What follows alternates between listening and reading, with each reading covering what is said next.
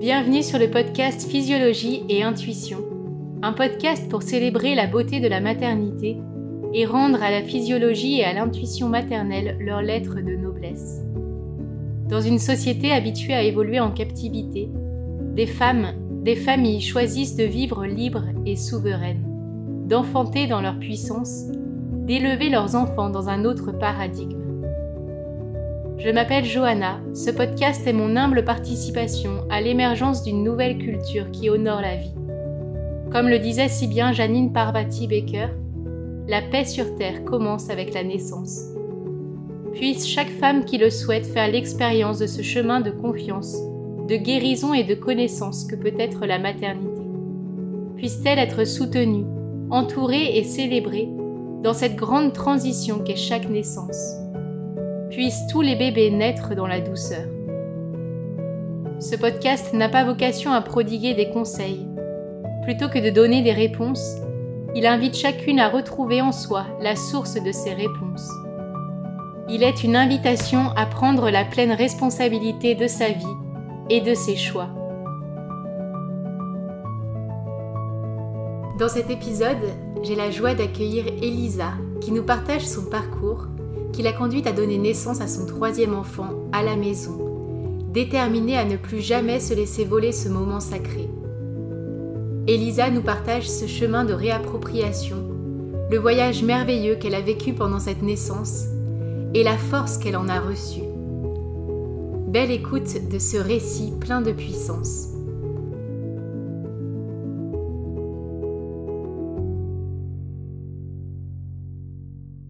Salut Elisa, merci beaucoup de venir nous raconter ton histoire. Je suis très heureuse de t'accueillir ici. Je t'invite à te présenter eh ben, merci beaucoup de m'accueillir ici et de me donner l'opportunité de rendre, euh, comment dire, de rendre ce que tu m'as déjà donné dans ton podcast. Je suis trop heureuse de partager ça. Et donc, si je dois me présenter, je m'appelle Elisa, j'ai 37 ans, j'ai trois enfants, Juliette qui a 10 ans, Nino qui a 3 ans et Lilou qui a 15 mois. Et je suis en couple avec Lionel depuis 7 ans depuis 7 ans. Voilà.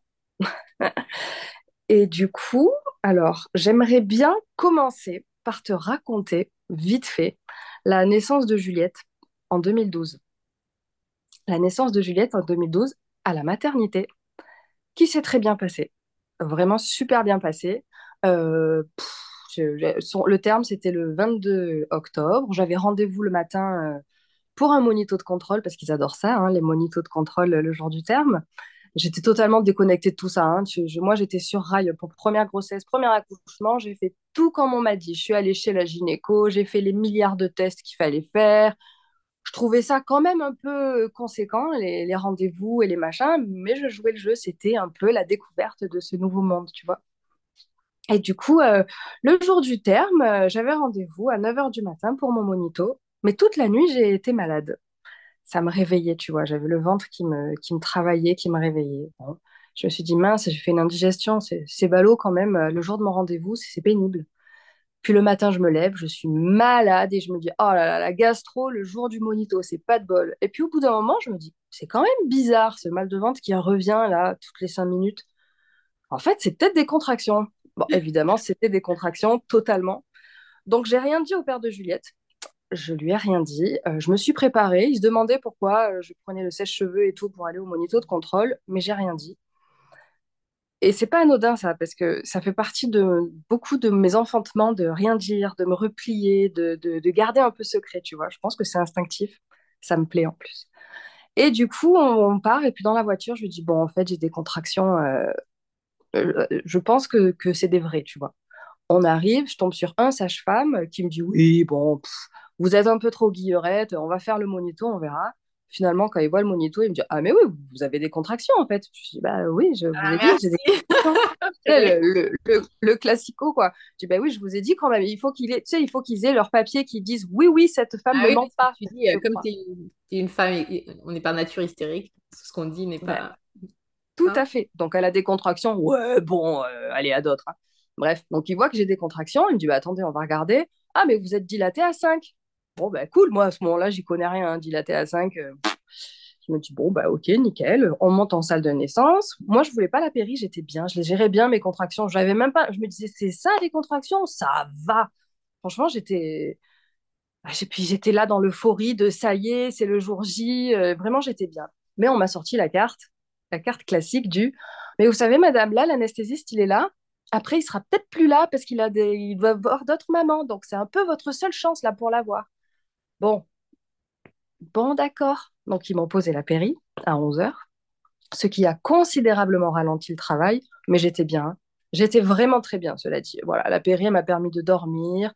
J'ai dormi. Mon, mon travail s'est ralenti, mais bon, j'étais, je me laissais porter. Moi, j'étais vraiment. Euh, j'ai laissé les clés. Voilà, je leur ai donné les clés et puis je, voilà.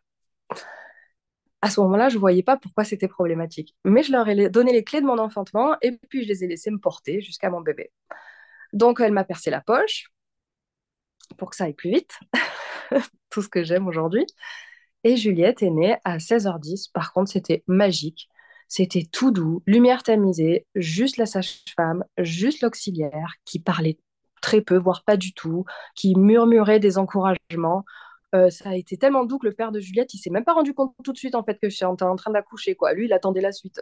Et puis tout d'un coup, ça y est, madame, attrapez votre bébé. J'ai attrapé mon bébé. Et puis alors moment de grâce, vraiment, c'était, ça a été pour moi un, mais un, coup de foudre avec, euh, enfin avec tout ça, rencontrer ce petit corps là qui sort de tout. C'était irréel. Ça m'a, ça m'a imprégné, mais à tout jamais, à tout jamais. Alors, ça a été un tel. Donc, vraiment, j'ai adoré euh, tout ce qui s'en est suivi, les suites de couches, même si le postpartum, ça a été un tsunami dont personne ne m'avait prévenu. Je savais pas qu'on gardait un ventre de six mois de grossesse euh, pendant, euh, pendant trois mois. Je savais pas qu'on saignait autant. Je savais pas qu'on avait des points, que ça piquait. Je savais pas. je savais, on m'avait rien dit en fait. On ne m'avait absolument pas préparé au postpartum la fatigue. Ah, j'ai donné la tétée à mon drap, quoi, tellement j'étais fatiguée, je savais plus ce que je faisais, c'était démentiel. Mais quoi qu'il en soit, j'ai adoré pouponner, euh, j'ai allaité Juliette pendant un an, plus d'un an, c'était vraiment magique. Et puis ce coup de foudre pour la maternité, ça a fait que j'ai eu envie de devenir auxiliaire de puériculture. Donc je me suis lancée dans une formation pour avoir mon diplôme et puis pour y aller, quoi, pour être dans le vif du sujet. Sauf que le père de ma fille, il s'est barré avec une autre.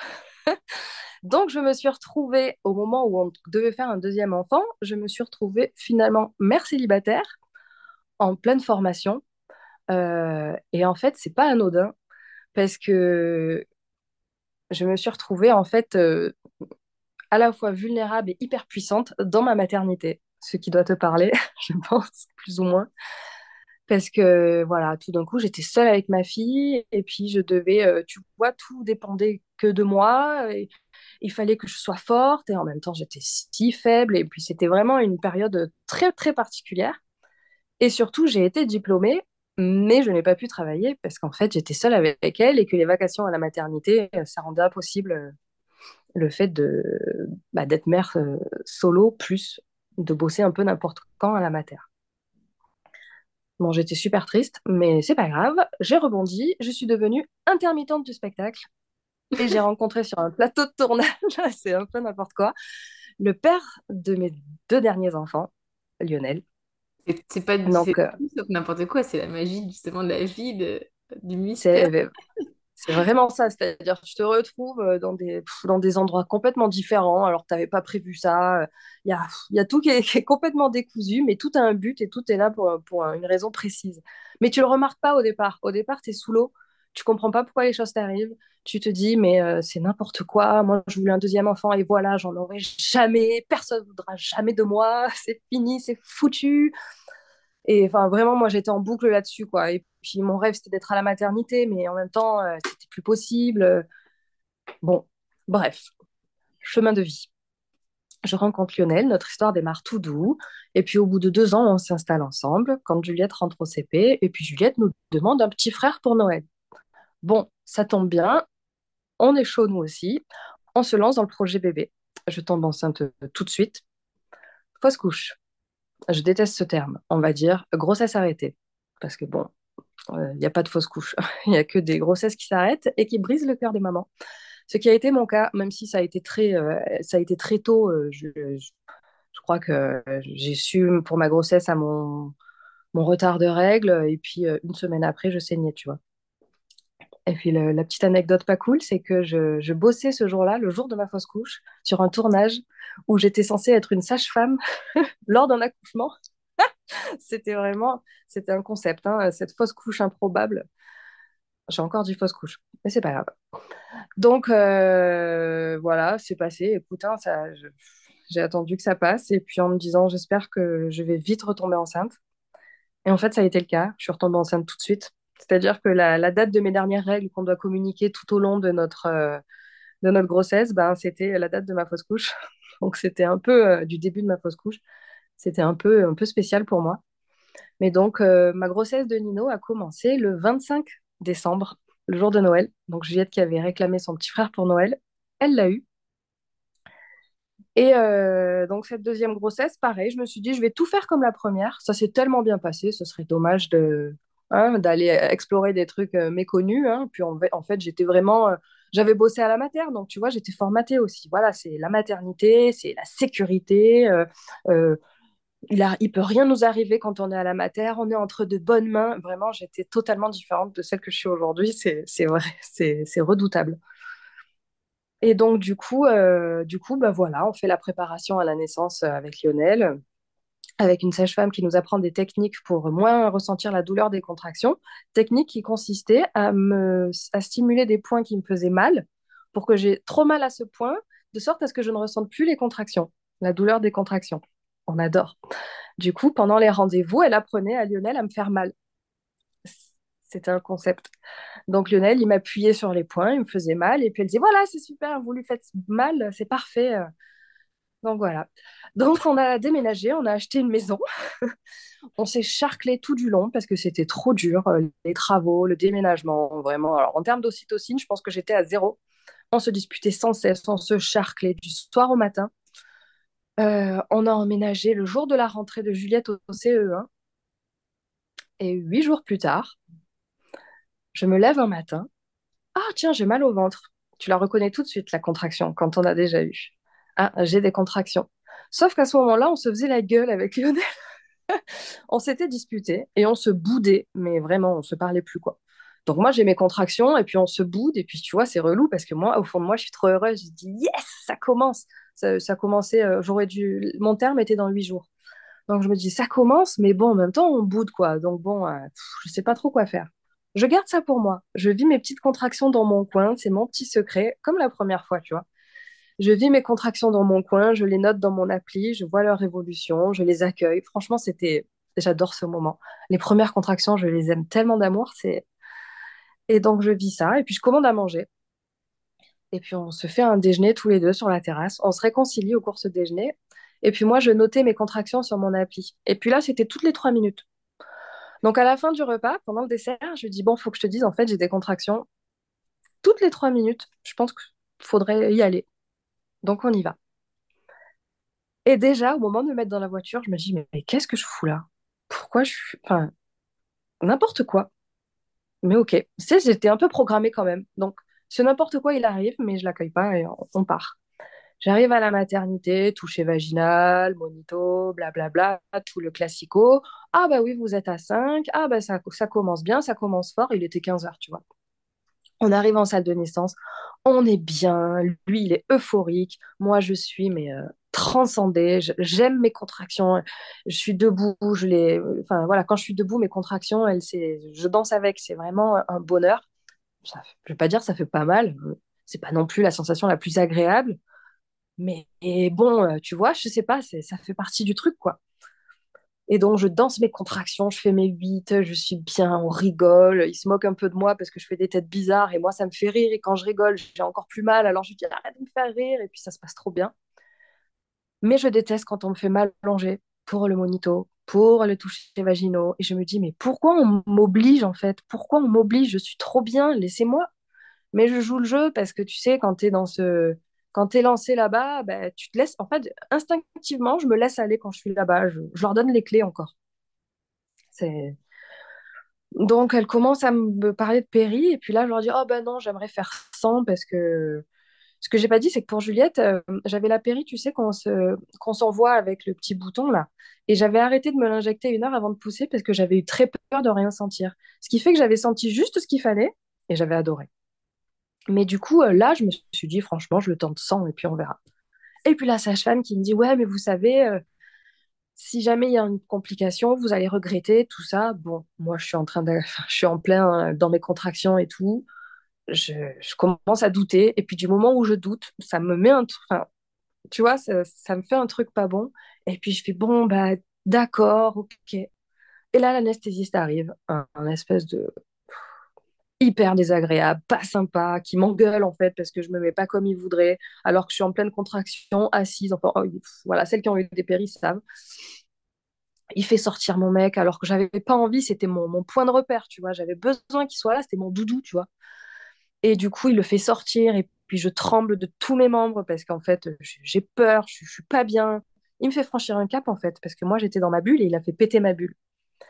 Il me met la péri, puis de là, la sage-femme arrive, elle veut que je me mette dans une certaine position pour que mon bébé se positionne correctement. Elle me fait mettre sur le côté. Position atroce, quand, on, quand moi je gère mes contractions debout. Donc là, c'était sur le côté, sur un lit beaucoup trop, beaucoup trop étroit, euh, alors qu'on est branché partout, c'était n'importe quoi. Du coup, la péri n'a de toute façon pas fonctionné, à part me faire des fourmis dans la jambe, elle n'a servi à rien. Et donc, j'ai dû continuer tout le reste en étant euh, pas sous péri, mais en même temps pas libre de mes mouvements pour gérer ma douleur.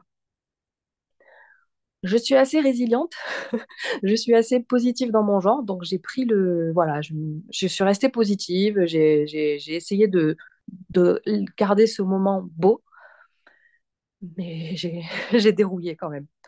Et puis au bout d'un moment, la sage-femme est revenue, elle avait changé un peu de comportement, elle était pressée que, j'accouche avant euh, la fin de son service.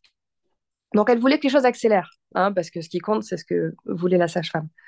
Donc, elle a décidé de me percer la poche, mais elle n'y arrivait pas parce que ma poche est costaud. Donc, elle s'est énervée en me faisant hyper mal parce qu'elle n'arrivait pas à l'attraper et que ma péri ne fonctionnait pas, mais je pense qu'elle ne me croyait pas.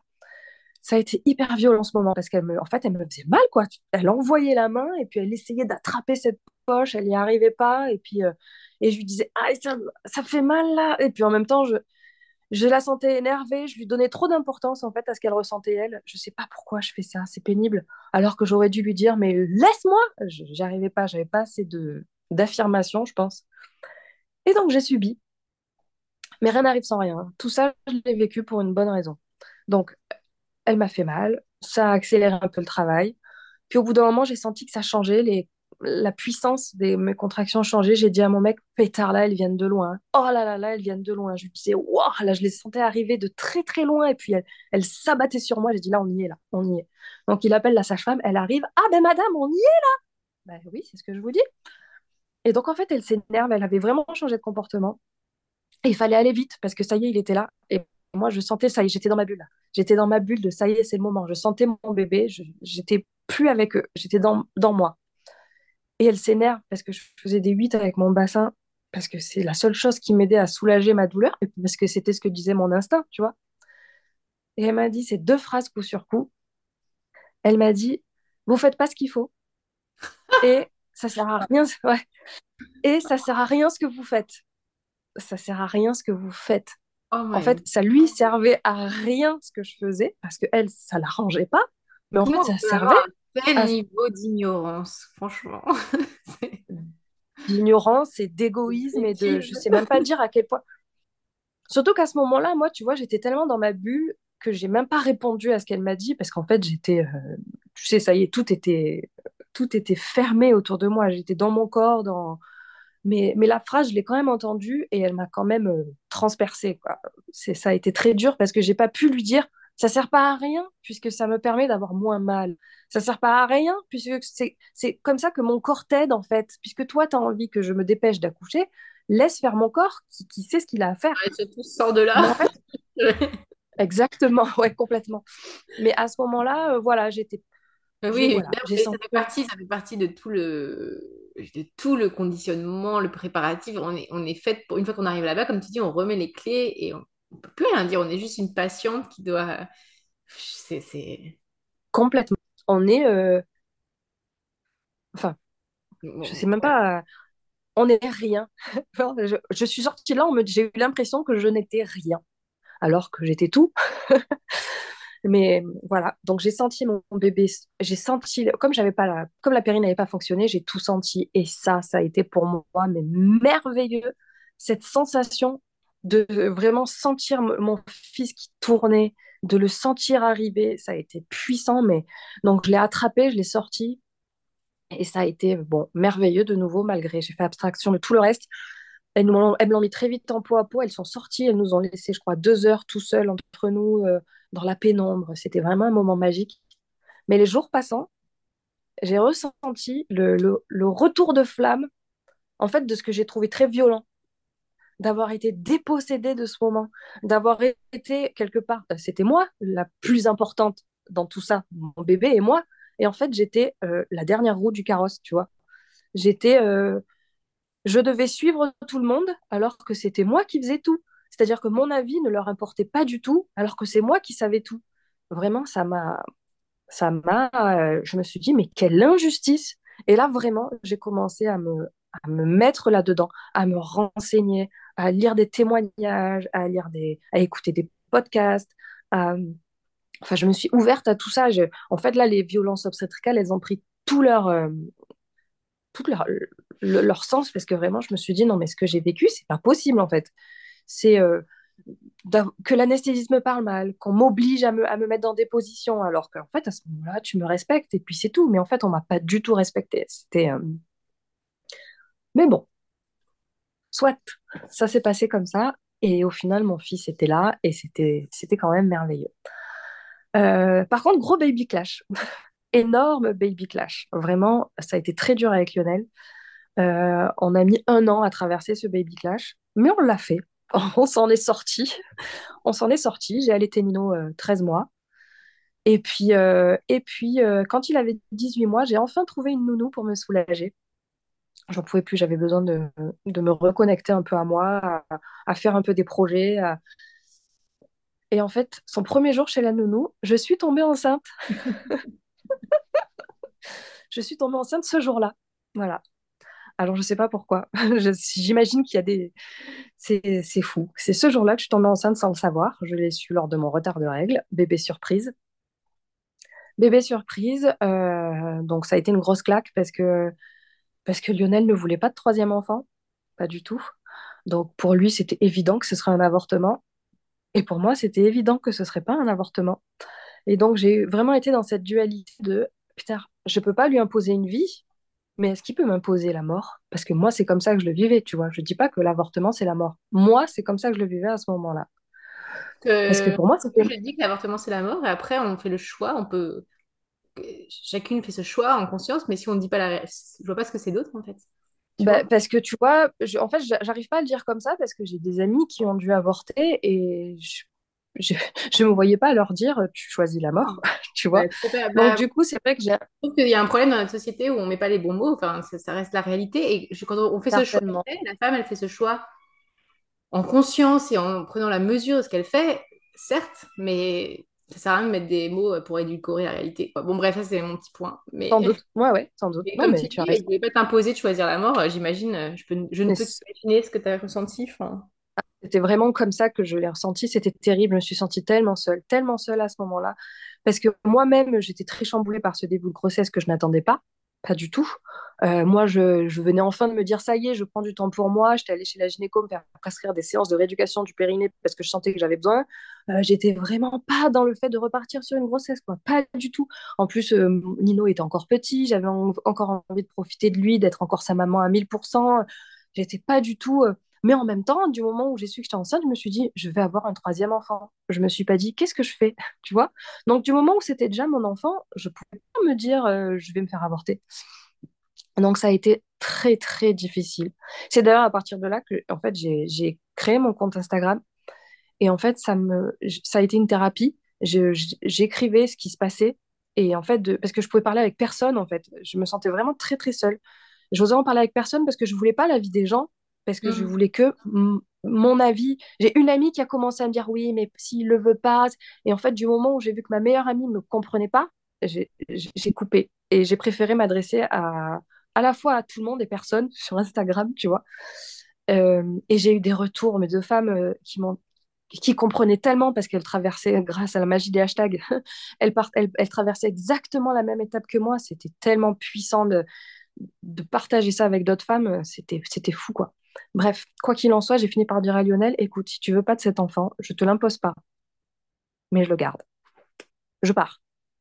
je pars, mais je pourrais pas vivre avec ça sur la conscience. Et de toute façon, si je traverse ça, notre couple est fini. Donc tant qu'à ce que notre... tant qu'à faire, si notre couple doit être fini, bah autant que j'ai pas ça sur la conscience et que j'ai mon enfant. Donc il a fini par me dire bon, ok, tout ce qui compte c'est qu'on soit ensemble, on le garde. Je veux pas que tu sois malheureuse. Je le remercie parce que c'était quand même mieux dans ces conditions. Et puis j'avais pas envie de le perdre du tout, évidemment. Et donc on a gardé Lilou. On a gardé Lilou, mais ça a été quand même. J'ai mis du temps à, réaliser que j'étais enceinte. Souvent, le soir, je me disais, putain, c'est bizarre, j'ai la nausée comme si j'étais enceinte. Eh, mais je suis enceinte. C'était très bizarre. Mon... J'ai mis du temps à réaliser que j'étais enceinte. C'était comme si j'étais un peu déconnectée de mon corps. Euh, et je lui en voulais aussi un peu à mon corps d'avoir fait un truc si énorme sans ma permission, tu vois. c'était genre, ah bon, tu peux faire des enfants sans me demander ma permission? Ah, c'est bon ça. Mais bon, bah, c'était comme ça. Et euh, c'est au cours de mon rendez-vous chez l'obstétricienne, je suis sortie de là et je me suis dit, eh ben, cet enfant, je vais le faire naître à la maison. J'irai pas à la maternité. Euh, on va pas m'accoucher. Mon bébé va naître et mon bébé va naître avec moi et mon corps. Parce qu'en fait, pour moi, ce qui s'était passé là, cette déconnexion de mon corps et tout ça, ben, en fait, j'avais besoin de m'y reconnecter. J'avais besoin de, comment dire, de revivre cette intensité. J'avais besoin de reprendre un peu le pouvoir, de me dire, bon, bah, tu vois, euh, ok, ça, ça m'a échappé. C'est dire à quel point je suis déconnectée de moi. Je vais me reconnecter à fond. Et je ne suis pas allée de ma morte. Parce que alors, à partir de là, je me suis immergée, entre autres, dans ton podcast. Merci. Qui est vraiment fabuleux. Je les ai tout écouté, mais j'ai fait une boulimie de, une boulimie de témoignages. Je suis allée sur, euh, sur ce groupe Facebook, euh, sur l'ANA. Je les ai toutes lues, toutes. Je me suis mais nourrie, mais vraiment nourrie au sens propre du terme. Et en fait, ça m'a semblé tellement évident. C'est comme si je l'avais toujours su, mais qu'on me l'avait toujours caché. Et je dis qu'on me l'avait toujours caché, c'est pas anodin parce qu'on nous élève petite fille en nous disant ah ben quand la maman elle accouche, elle part vite à la maternité. Dans tous les livres euh, d'enfants presque, dans tous les livres d'enfants, mm. partout, c'est omniprésent, c'est clair.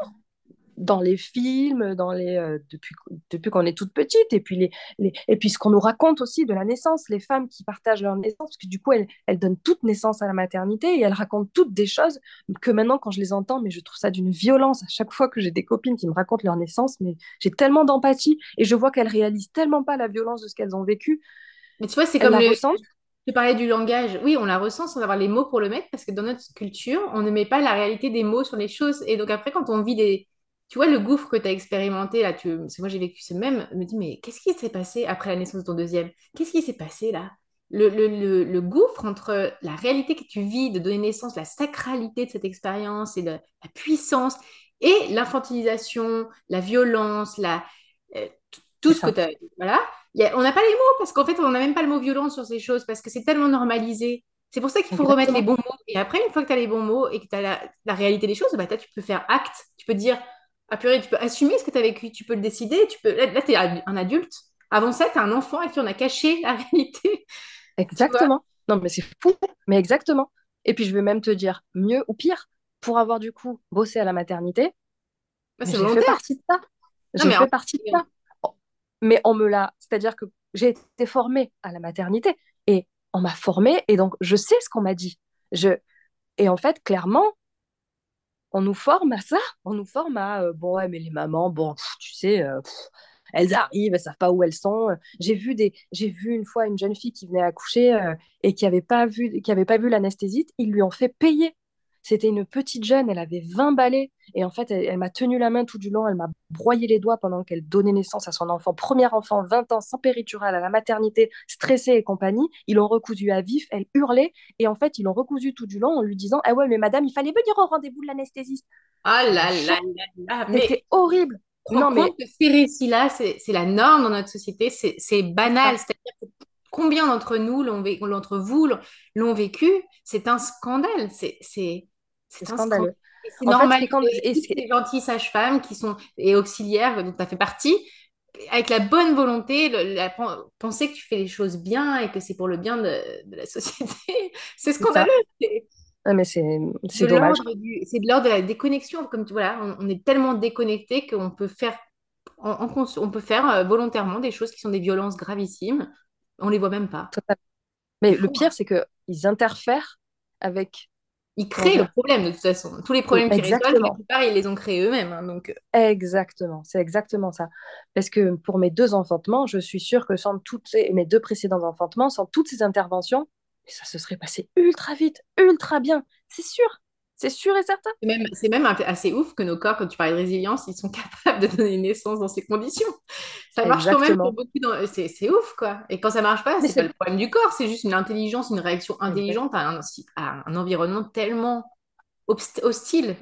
Enfin bon, Bien on sûr. peut parler de ça des heures, hein, Ouais, on peut parler... Non, mais ça, c'est clair. Mais comme tu dis, c'est, de réaliser, en fait, euh, la violence de ce qu'on est, à quoi on est habitué, quoi. Tu regardes Baby Boom, ça devrait... Ah, l'horreur. Pour ma première, je me suis nourrie de baby boom, s'il te Moi plaît. aussi. Donc, en fait, pour ma première, Moi j'ai bouffé tous les, tous les baby boom en trouvant ça merveilleux. Maintenant, quand je regarde, mais je vomis du sang. Quand je regarde, je me dis non, c'est pas possible. Et tout est horrible, tout est inregardable. C'est un film d'horreur, le truc. Mais à l'époque, je trouvais ça fabuleux, merveilleux. J'avais trop hâte. Bah oui. Au Et voilà, c'est ouf. Une fois que tu as passé de l'autre côté de la barrière, c'est possible, mais, mais ouais. Complètement. Et c'est pour ça qu'il faut témoigner. Et c'est pour ça oui. que c'est tellement important. Parce qu'en fait, quand on parle, les gens, ils découvrent un nouvel univers. Ah bon? Ben oui. Alors bon, je, je me ressens. faut accepter que c'est. Je dis, je trouve ça douloureux, en fait, de, de- quand on prend conscience de tout ça, il y a un deuil à faire de ce qu'on a vécu, une acceptation de. C'est plus facile de dire, oh, tout s'est bien passé, enfin, tu vois. Mais voilà, Oui, partie aussi. non, vraiment, pour, pour mon deuxième, je me suis rendu compte que ça s'était pas bien passé. oui, Les gens, ils me disaient alors, je disais c'était Disneyland, c'était Disneyland, ça s'est hyper bien passé. Et quand je le disais, j'avais l'impression de mentir. Et je me suis dit, pourquoi j'ai l'impression de mentir? Et là, je me suis dit, mais en fait, j'ai l'impression de mentir parce que ça s'est bien passé pour, pour le bébé, ça s'est bien passé pour mon mec, ça s'est bien passé pour tout le monde, mais en fait, pas pour moi. Moi, la seule chose qui s'est bien passée, c'est que j'ai eu mon bébé en bonne santé. Sinon, on m'a gâché mon truc, quoi. On m'a gâché mon On moment, t'a traité comme un objet, quoi. On t'a traité comme. Non, bah voilà. Non, mais quand je dis ça, c'est bien passé, c'est qu'en fait, beaucoup de femmes, tu disais, elles sentent, on sent au fond de nous cette cassure et cette. euh, Qu'est-ce qui s'est passé, quoi. Mais comme c'est pas normal, il faut être dans la gratitude parce que tout s'est bien passé, et ben, exactement. on n'a pas le langage et après, on est un peu enfermé dans cette, ce narratif et ça fait, ça, fait, ça fait mal, en fait, de faire face à la réalité. Ça peut faire mal, mais. Euh, Ça fait mal, ça fait mal, complètement. Donc, du coup, euh, sortie de là, de mon rendez-vous chez l'obstétricienne, je décide de me dire, je vais accoucher à la maison. J'en parle à Lionel, qui me dit, mais pas du tout. Il me dit, mais non, mais n'importe quoi. Non, non, non, il est hors de question. hein, T'accouches à la maternité, ça va pas ou quoi? C'est quoi encore ces trucs euh, hors de question? Et moi, je lui dis, non, mais en fait, euh, je me suis renseignée, euh, je t'assure, euh, c'est très possible, tout va bien. Non, non, non, non, non, hors de question et tout machin. Et il me dit, à la limite, la maison de naissance, là, d'accord, euh, mais pas la maternité, pas la maison. Oh là pff, bon, bref, je prends quand même rendez-vous avec une sage-femme qui, qui, qui, qui fait des, des accouchements sur une maison de, à une maison de naissance proche de chez moi. Je la rencontre et en fait, elle me stresse tellement. En fait, c'est tellement de protocole. C'est, elle, je dois refaire tous les examens que j'ai déjà fait. Elle regarde, elle m'avait fait faire la, la glycémie, là, euh, mon obstétricienne. Et elle, elle me regarde, elle me dit, mais vous êtes diabétique? Alors que pas du tout, hein. Même mon obstétricienne, elle avait trouvé que tout était nickel. Et que maintenant, je sais qu'en plus, ça ne veut rien dire, mais à l'époque, je savais pas. Et du coup, du moment où elle me dit ça, je fais, bon, ok, allez, laisse tomber la maison de naissance. euh, hors de question, c'est quoi ce délire? Alors peut-être que c'est super, mais en tout cas là, moi, dans, dans mon expérience à moi, ça m'a, c'était no way. Donc je suis rentrée, je contacte quand même une sage-femme qui fait des AAD, euh, qui est dans ma région.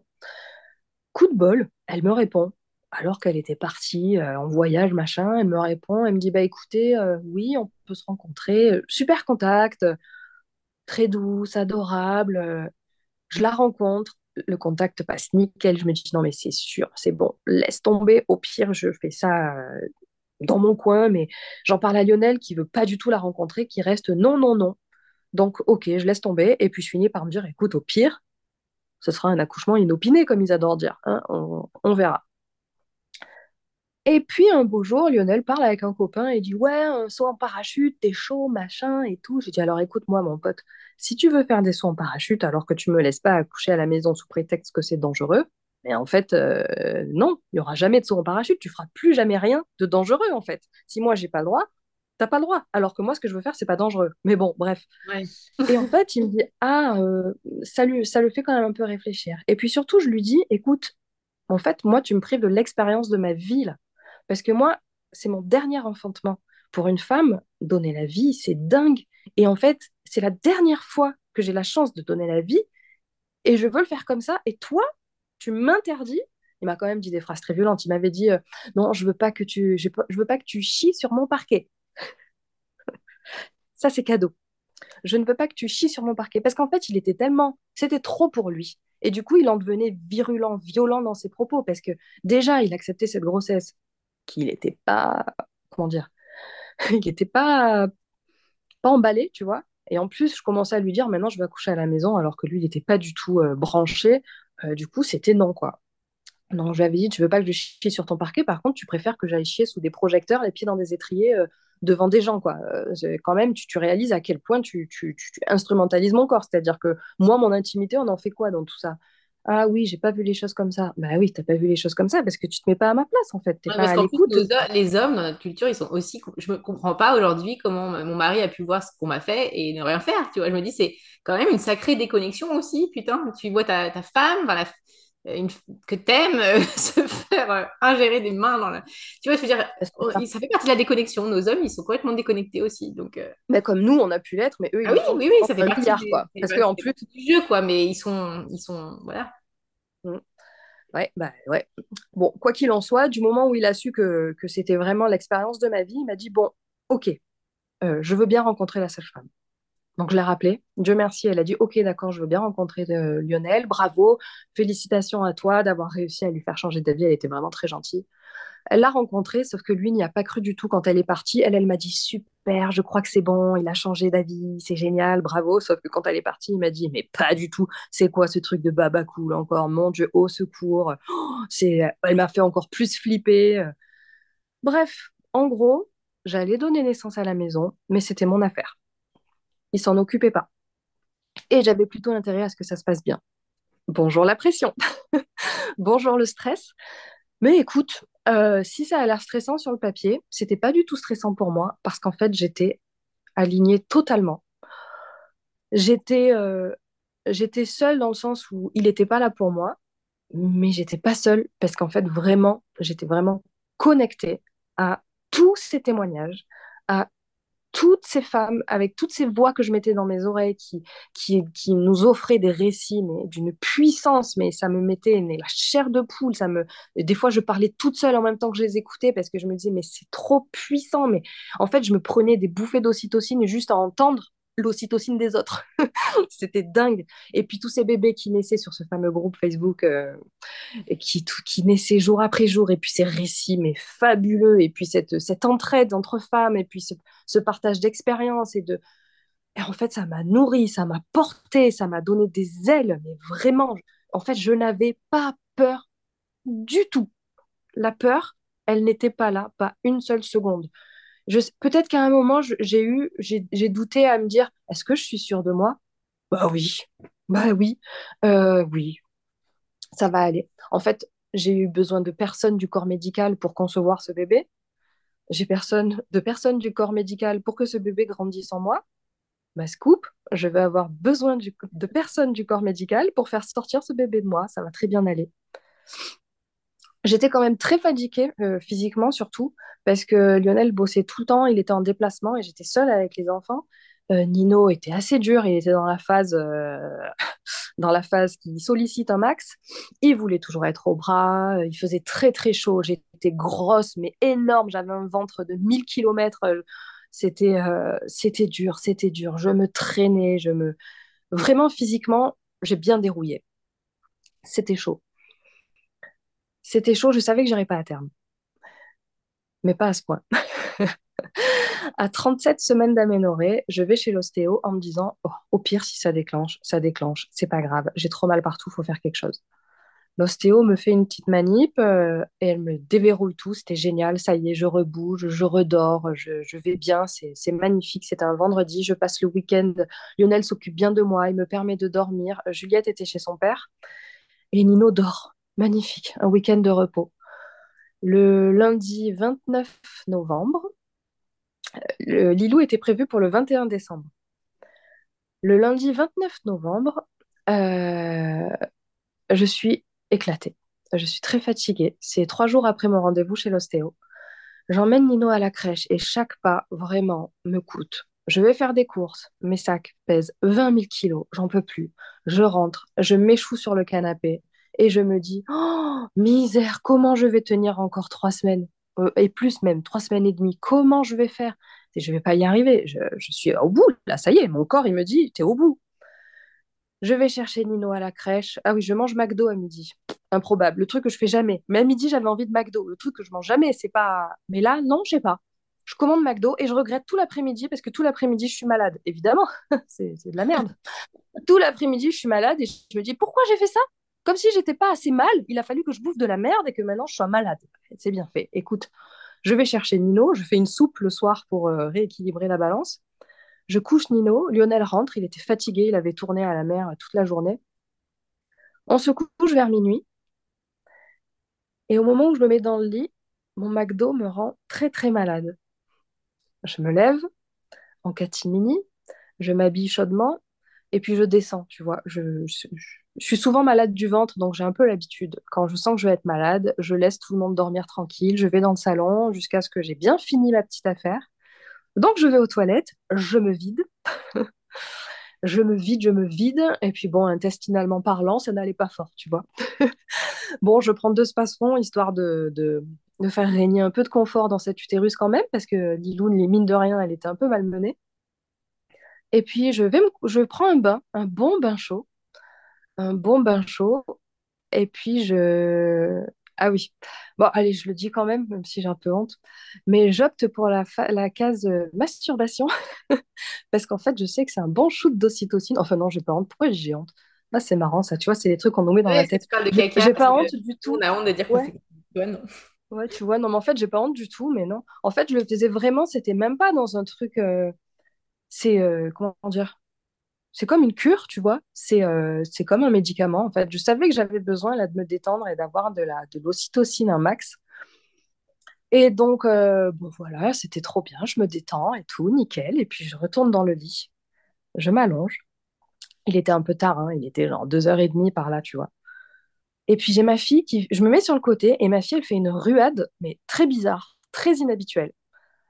Et tu sais, ça me, ça me surprend quand même. Je me dis, tiens, bizarre, mais ça me surprend tellement que je m'assois dans le lit et je la caresse et je lui dis, enfin dans ma tête, mais je lui dis, mais qu'est-ce qu'il y a, mon cœur je... T'es pas bien comme ça je, me mets différemment, tu vois.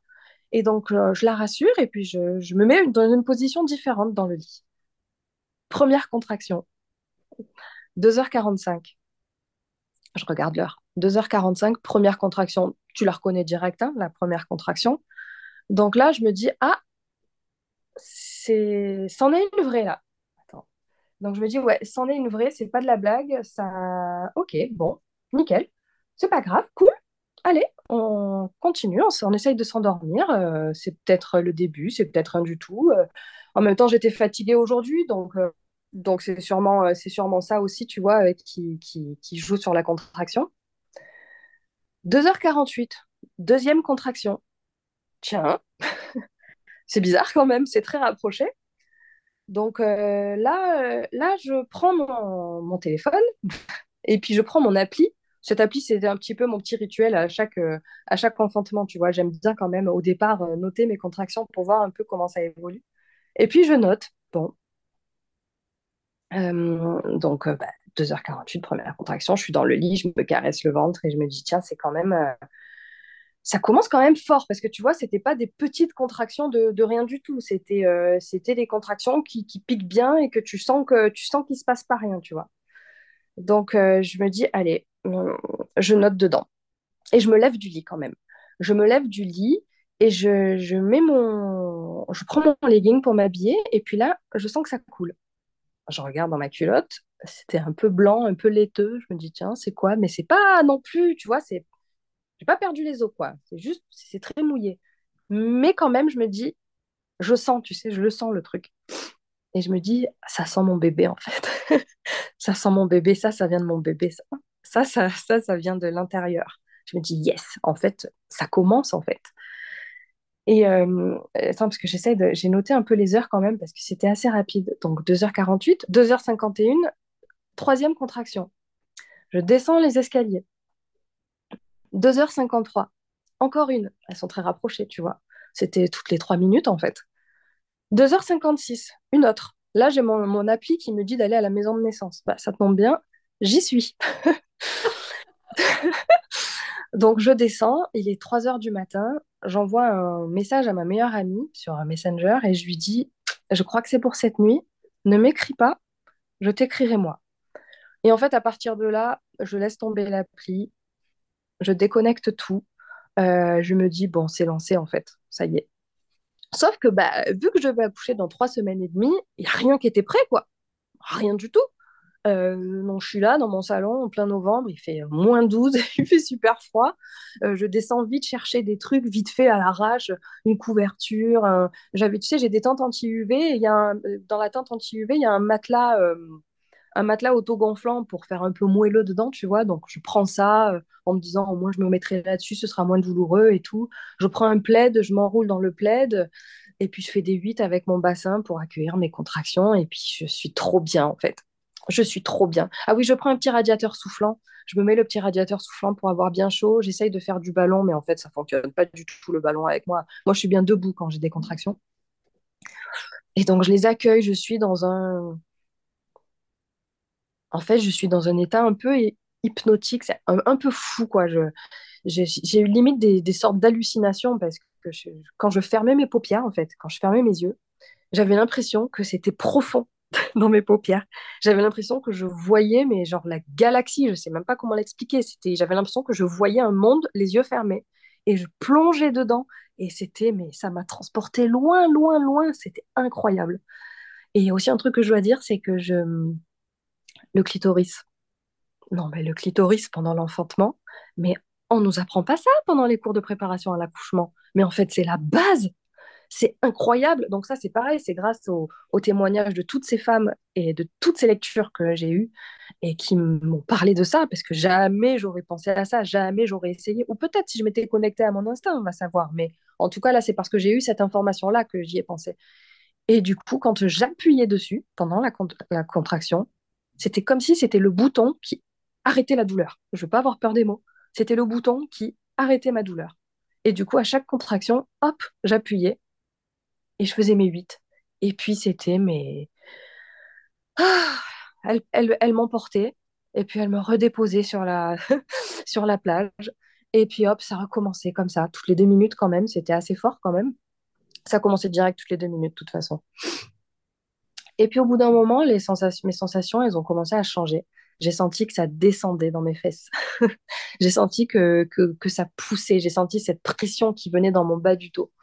Donc, je me suis dit, je vais peut-être réveiller Lionel quand même. Je l'ai réveillé à 3h45, donc une heure après ma première contraction. Je suis allée dans la chambre. Amour, je crois que c'est pour cette nuit. Mais non, lui, il était complètement endormi. Si, si, je crois, mais rendors-toi, c'est bon. Euh, je, viendrai te chercher quand ce sera le moment. Non, non, c'est bon, je viens et tout. Donc il descend et puis il commence à nettoyer la cuisine. Lui, il avait rien lu sur la naissance, donc il savait rien en fait de quoi faire pour quand une femme accouche. Il savait rien. Donc il allume les lumières et puis il commence à nettoyer la cuisine, machin. J'ai fait stop. Alors stop, stop, éteins tout, arrête, arrête. Donc il arrête. Il me dit je peux faire quoi? J'ai dit bah s'il te plaît fais-moi une, une infusion de framboisier que je n'ai jamais bu. Donc il me prépare ça. Et puis moi là, là ça y est, moi ça commençait à devenir euh, je pouvais plus parler.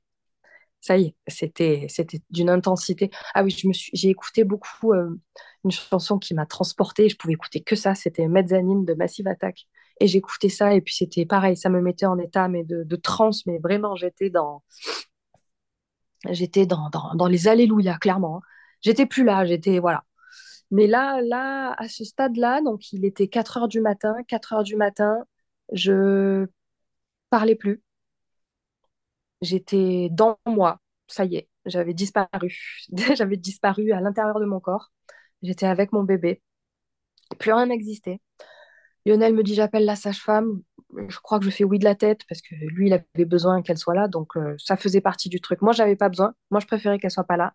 Mais je savais que pour que ça se passe bien pour tout le monde, il fallait accepter ça. Donc, je l'avais accepté. Donc, il l'appelle et elle demande à me parler. Au secours. Moi, j'arrivais plus du tout à parler à ce moment-là. Donc, il me tend le téléphone et je lui dis juste, euh, je sais même plus ce que je lui dis, mais en gros, je lui dis, c'est, ça vient, ça vient, ça vient. Donc, elle, elle dit, bon, j'arrive. Elle habitait à une heure de chez nous, hein, donc euh, c'était pas pour tout de suite. Donc, euh, à ce moment-là, je, le clito ne fonctionnait plus. En tout cas, c'était plus suffisant. Et moi, j'étais très fatiguée, il était quand même euh, 4 heures du matin. euh, J'avais envie de m'allonger ou de me mettre, de m'asseoir, mais en fait, mes contractions, je les gérais que debout. Donc, euh, je, je, voilà, je faisais mes 8 et puis, et je sentais que ça commençait à pousser dans mes fesses, à pousser, à pousser. Et puis tout d'un coup, je sentais que là, ça poussait tellement fort que de mes fesses, euh, il risquait de sortir quelque chose. Donc, je demande un sopalin jetable à Lionel qui me le tend et je lui dis, je suis désolée, je, sais que tu voulais pas que je chie sur le parquet, mais pas le choix. Et désolée pour les détails, mais c'est ça l'enfantement. hein. Et donc, du coup, je me vide dans le sopalin. J'en mets pas partout, Dieu merci. Et puis, de toute façon, à ce moment-là, j'en avais rien à carrer, alors que je suis très pudique sur tout ça en temps normal. hein. Mais alors là, je m'en mets cogné totalement. C'était, c'était pas un sujet, tu vois. Donc, je me vide dans le sopalin et je savais très bien que c'était un bon signe.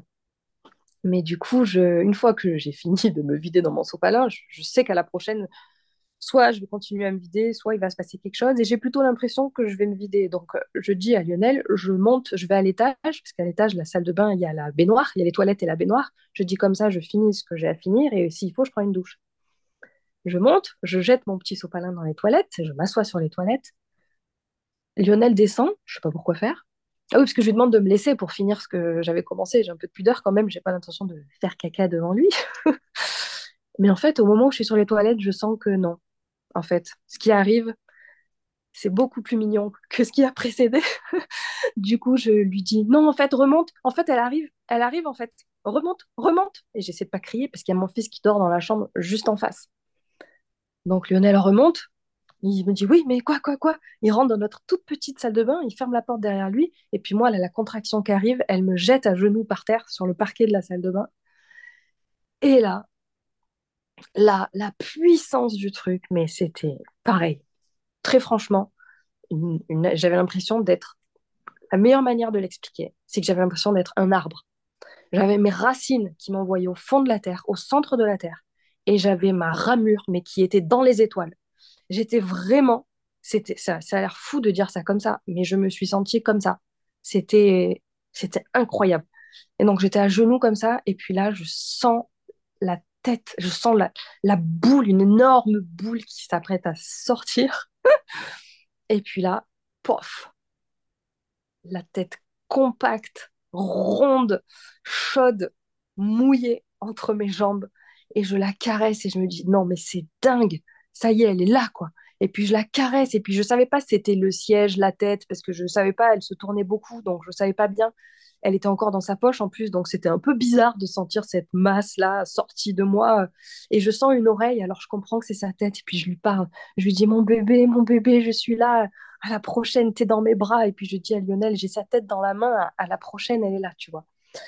Et puis j'étais là, et puis je soufflais, et puis c'était, c'était, c'était, en fait, c'était dingue ce moment. J'étais, ah c'est énervant parce que les mots suffisent pas pour décrire l'intensité, en fait. On était dans cette toute petite salle de bain. Ma salle de bain est minuscule, c'est ridicule. On était dans ma minuscule salle de bain, juste éclairée par la lune, en fait.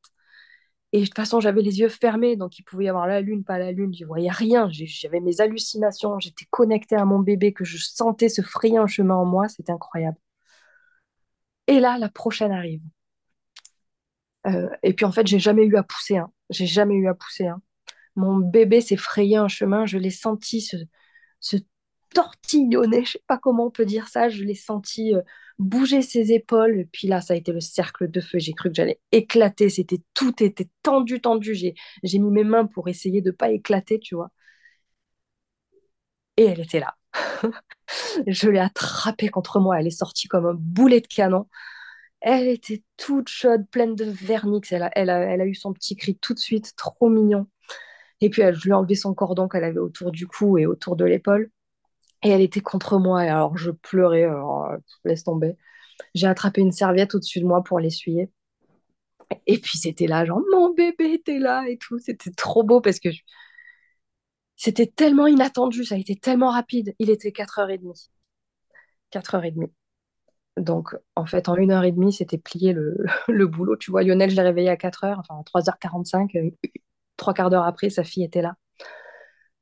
Et donc, du coup, je suis là sur mon parquet avec mon bébé fraîchement né dans les bras. Et je me dis, non, mais c'est trop magique. Nino dormait juste en face, ça l'a même pas réveillé. Enfin, tu vois, il n'y a même pas eu de, y a pas eu de cris, rien. les bruits que je faisais, c'est les mêmes bruits que je fais quand je m'envoie en l'air. Donc, on pourrait se dire, euh, je me suis dit, les voisins, ils ont dû croire qu'on on, s'est chauffé à 4 heures du matin, mais non, c'était juste mon bébé qui naissait. Et c'était tellement incroyable. Donc, à partir de là, je suis descendue. C'est un peu improbable, mais j'ai plus trop de souvenirs. Lilou était emballé dans cette serviette, et puis j'ai descendu les escaliers. Je suis allée me mettre en bas. Alors Lionel avait ouvert la fenêtre parce que comme je m'étais vidée dans le sopalin, ça sentait pas bon. Et comme il s'était jamais renseigné sur quoi faire pour euh, en cas de naissance à la maison, il savait pas qu'il fallait surtout pas avoir froid. Donc en fait, il avait ouvert la fenêtre. Donc je dis mais pourquoi tu as ouvert la fenêtre? Parce que ça sentait pas bon. Ah bon, ok, d'accord. Bon, il a fermé la fenêtre, j'ai mis le, le soufflant. Et puis j'étais là devant mon soufflant avec mon bébé. C'était magique. La sage-femme est arrivée une demi-heure après. Euh, elle m'a félicité, elle m'a dit Pétard, t'as fait un vrai Anna, je te félicite et tout, dans toute ta puissance, bravo.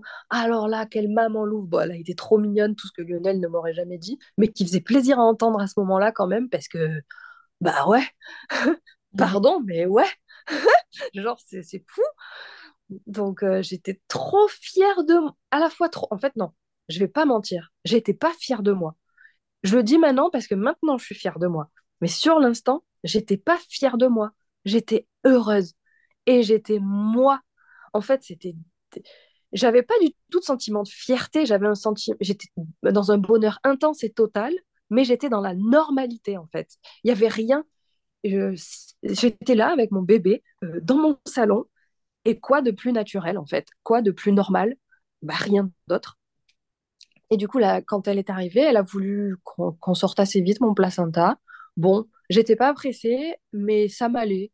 Donc, du coup, elle m'a demandé de pousser un peu. Lionel s'est mis, mis derrière moi. J'avais Lilou dans les bras. J'ai poussé. Il est, sorti rapidement. Elle m'a dit qu'il était fatigué, mon placenta, qu'il était temps que bébé naisse. Donc, euh, d'accord. Euh, on n'a pas coupé le cordon, puisque c'était ma Juliette qui voulait le faire. Juliette qui était chez son père. Donc j'ai demandé à son père de ne pas l'emmener à l'école et de l'emmener chez moi le matin en lui disant pas ce qui s'était passé, en lui faisant croire qu'elle devait récupérer quelque chose. Et donc du coup, la sage-femme me l'a emballé dans un petit, euh, petit ziploc, genre pour pas que ça, pour pas qu'il y ait des gouttes partout. Elle m'a mis au chaud, elle a tout vérifié, elle nous a fait le papier. Moi, j'étais là sous une couverture chauffante sur mon canapé avec mon bébé contre moi qui t'était hyper bien. J'étais mais un état de bien-être je... inégalable. Inégalable, vraiment. C'était magique. Sauf que Lionel devait travailler le matin, il devait partir à 6 heures du matin.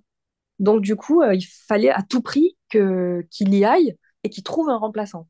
Donc, lui, il était euh, au téléphone en train d'essayer de trouver quelqu'un pour le remplacer.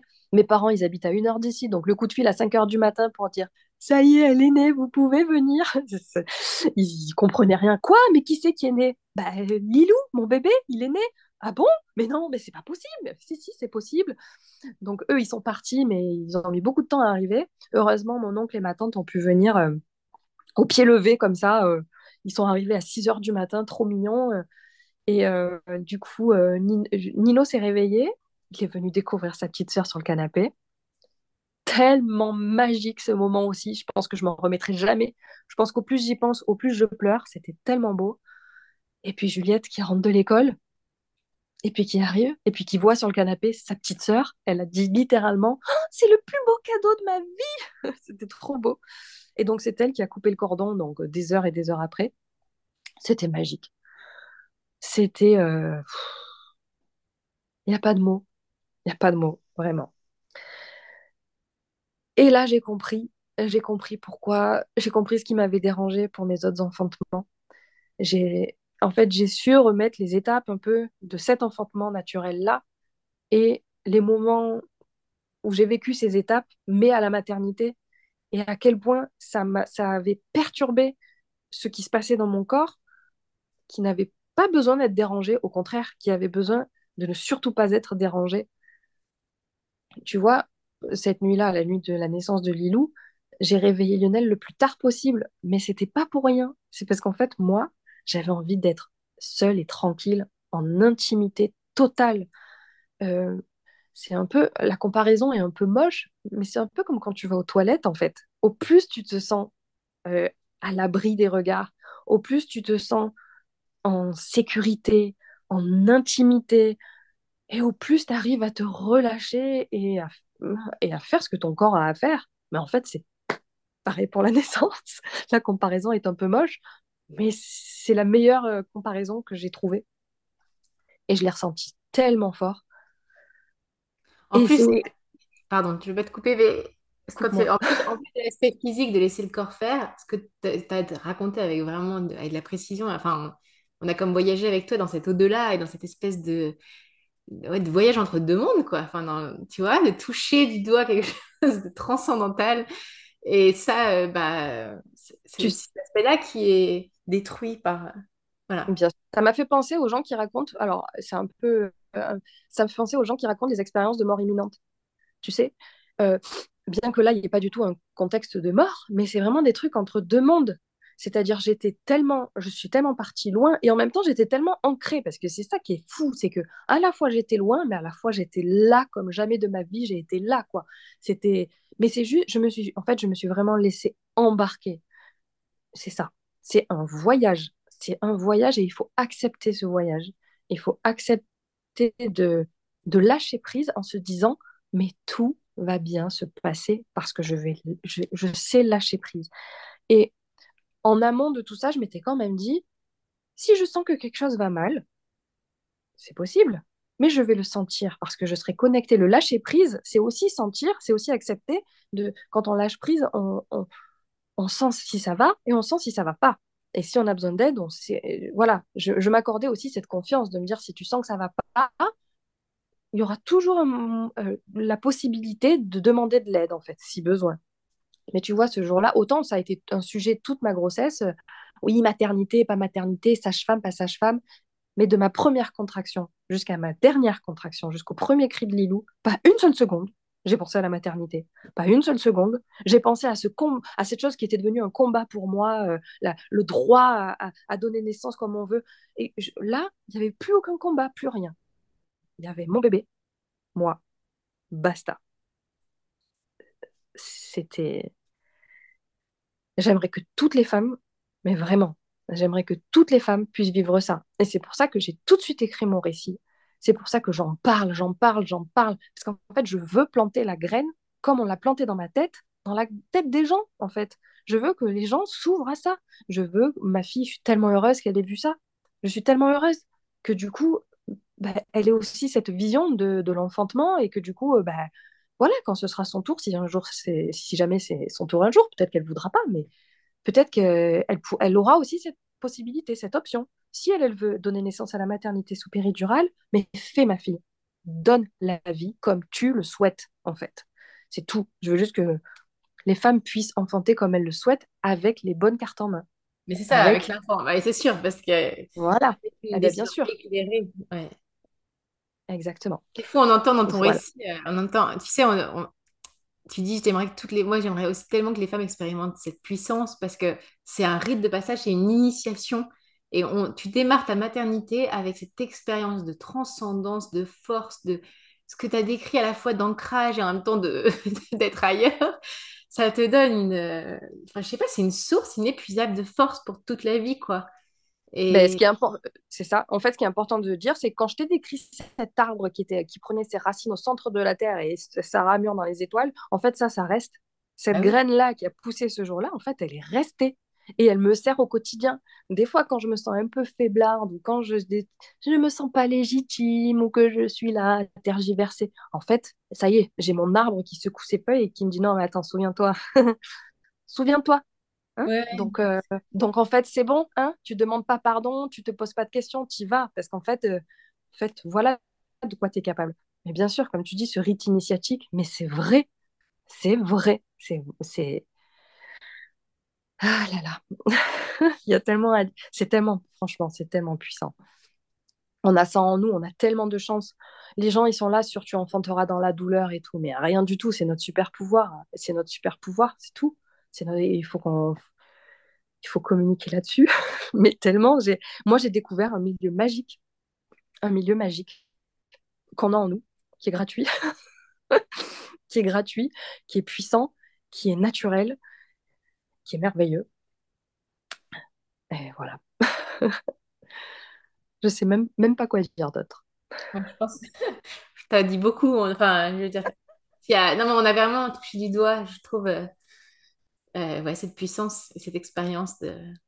Comme tu dis, les mots sont impropres à, la décrire, mais on en perçoit les émotions et, la force. Et je pense que c'est important de ne pas se laisser, euh, comment dire, parce que tu vois, quand je suis quand même allée genre, à mon rendez-vous chez la gynéco derrière, trois mois après, euh, mais elle m'a elle m'a reçue, je te raconte pas comment. hein. Quand elle a su que j'avais accouché à la maison, oh là là là là là là, je me suis faite mais pourrir, mais pourrir comme jamais. Et quand je dis alors, et mon périnée, il est dans quel état? Ah ben, comme l'état de quelqu'un qui a accouché à la maison, hein, n'importe quoi. hein. C'est pas vrai. Oh my si, si, elle a vraiment dit cette phrase magique, alors qu'en fait, ce qui a flingué mon périnée, c'est la naissance de. Enfin, flinguer mon périnée, c'est un bien grand mot, mais la naissance de mon fils, quand elle m'a fait pousser comme elle, elle voulait, alors que moi, je sentais qu'il sortait tout seul, tu vois, euh, clairement, c'est là qu'on m'a flingué mon périnée. Mon périnée, sinon, il aurait été nickel, quoi, tout va bien. Autant te dire que pour Lilou, euh, aucun point, rien du tout, quoi, hein, euh, tout nickel, hein. Voilà, comme une lettre à la poste, comme on dit. euh. Mais du coup, ouais, il y a une violence, une violence du monde extérieur envers les femmes qui souhaitent enfanter dans toute leur puissance. Envers les femmes, envers les femmes, et comme c'est sûrement un de nos, comme tu dis, nos super pouvoirs et notre, où on touche du doigt notre puissance et notre, euh, c'est bien, que c'est pas étonnant que ce soit ce moment qui soit le plus, euh, un des plus sabotés et des plus volés. Les plus contrôlés, c'est ça. Ouais. Con- contrôlons surtout ces hystériques euh, qui. euh, Bah, c'est moi, dangereux, une femme qui a re- redécouvert ça, on peut plus trop lui raconter des conneries, quoi. Je trouve que on peut, on peut plus du tout. On peut plus du tout. Et puis elle monte les crocs. Moi, maintenant, je, je monte les crocs direct. Je raconte déjà ça, ça, euh, sans aucune pudeur à, à qui veut l'entendre, parce que c'est important pour moi que les gens euh, voient les choses différemment. Et puis surtout, euh, je le défends, mais bec et ongles, quoi. Et puis, est-ce que je pourrais un jour retravailler à la maternité maintenant? Je ne pense pas. Je, je ne pense pas. Alors, des fois, je me dis peut-être que je pourrais apporter euh, ma vision là-bas, mais en- très honnêtement, je pense que je deviendrais folle. Mais tu sais, Donc, je euh, pense que l'idée, l'illusion pour moi qu'on pourrait de transformer les choses de l'intérieur, elle est une illusion parce que c'est pas, c'est pas un système, je pense, et ça c'est ce que d'autres m'ont dit, et je, je suis tellement d'accord avec cette vision-là, c'est pas un système qui est dysfonctionnel, il est fonctionnel comme il est censé fonctionner. Tu vois, c'est, c'est fait comme ça, c'est toutes les circonstances, tout est fait pour ça. C'est pas genre, euh, ah mince, c'est malheureux, il y a, il y a- on manque de personnel, on manque de moyens, c'est, tout est mis en place pour que ce soit violent comme ça. C'est un tout rituel est de, mis de en... Ouais, c'est un rituel de, de- c'est fait pour casser, c'est pas fait. Et pas de la part des personnes. Les personnes, comme tu dis, on est là, on est inconscient, on est tous dans la matrice et on joue le jeu de no- notre rôle, quoi. On joue notre rôle. Et... Mais on peut pas changer ce système de l'intérieur puisqu'il est fait pour ça. Ce qu'on peut, c'est changer, créer un autre, une autre réalité, quoi. Comme, voilà, comme tu as fait. mm, complètement. Il est fait pour faire du chiffre, ce système-là. Et nous, on est fait pour faire des bébés. Donc déjà, on on joue pas dans la même cour. pour la vie, on est fait pour la vie de partout, que ce soit. Et oui. C'est ça. Donc voilà. Ah, merci beaucoup, Elisa. Merci d'être venue euh, rendre ton témoignage euh, au monde, enfin donner ton témoignage.